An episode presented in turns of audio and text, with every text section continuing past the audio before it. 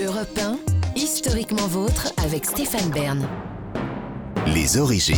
Pour clore cette émission, on remonte aux origines, toujours avec Jean-Luc Lemoyne et Olivier Pouls, c'est surtout avec vous, David Castel-Lopez, et sa découverte des dinosaures. Enfin, je dis ça, vous n'y êtes vraiment pas pour grand-chose dans cette histoire, n'est-ce pas, Ouais, non, vraiment très très Ouais. peu. Pff, Un rôle vraiment accessoire, on Ouais. peut dire, dans la découverte des dinosaures.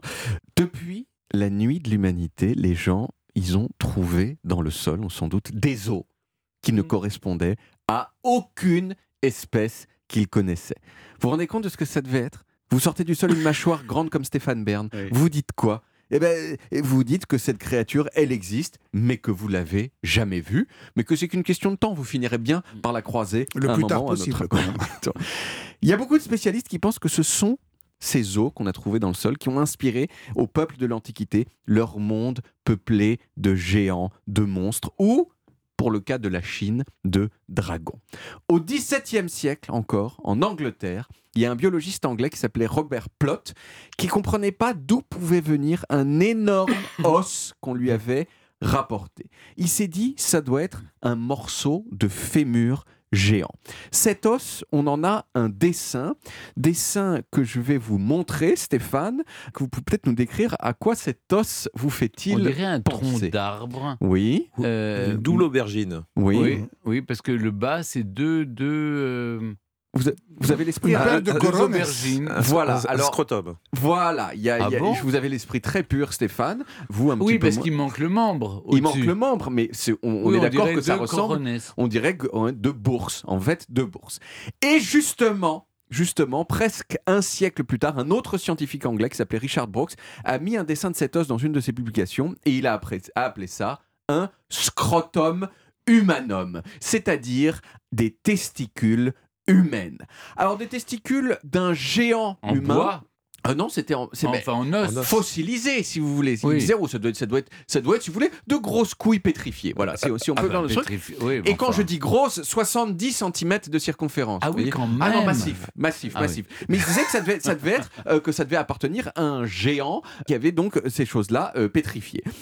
Mais, bien sûr, euh, Monsieur Brox avait tort, c'est Robert Plot qui avait raison. D'ailleurs, si je vous le mets dans l'autre sens, vous voyez bien que Ah ça bah oui. ressemble À à une toque de chef. à une toque de chef ou à une tête de fémur. Cet os, c'était un morceau de fémur. Et on s'est rendu compte quelques années plus tard, à la faveur de la découverte d'un certain nombre d'autres os, que c'était le fémur d'une créature qu'on ne connaissait pas. Et qu'on a appelé à ce moment-là le mégalosaure, ça veut, ce qui veut dire le gros lézard. Mais ça a failli, si vous voulez, s'appeler, euh, ce premier dinosaure, il a failli s'appeler euh, scrotum. Voilà, ce qui aurait été quand même vachement moins classe. Au 19e siècle, on a découvert encore en Angleterre deux autres espèces de créatures du passé, l'iguanodon et le Yellosaurus.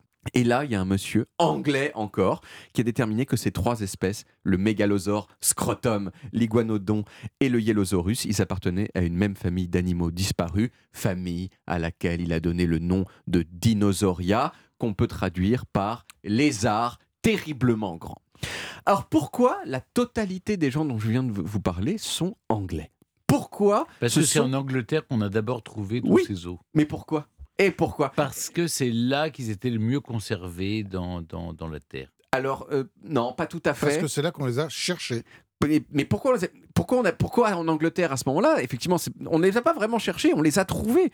Et bien parce qu'à ce moment-là, en Angleterre, c'est la révolution industrielle. On Or, fait des pour, trous. or, pour alimenter la révolution industrielle, il faut du charbon. Et le charbon, on le trouve où? Eh bien, en creusant, en creusant, en creusant. Et c'est pour ça, et c'est entre autres, disons, pour ça, que c'est là qu'on a trouvé plein d'eau et qu'on a euh, découvert euh, les dinosaures. Mais il faut noter quand même que tout ça, ça n'aurait pas été possible sans un monsieur français qui, lui, s'appelle Georges Cuvier. Vous connaissez Cuvier? Ah oui. Cuvier, c'était un génie un génie à peine moins génial que Darwin. C'est lui qui a compris que les os chelous qui sortaient du sol, ils appartenaient à des espèces éteintes qui avaient vécu il y a super longtemps et pas à des animaux qu'on était susceptible de croiser au coin de la rue. Et parenthèse, il a compris ça en regardant des dents d'éléphant fossilisées bizarres, des dents qui avaient une forme de sein. Et vous savez comment on dit sein en grec?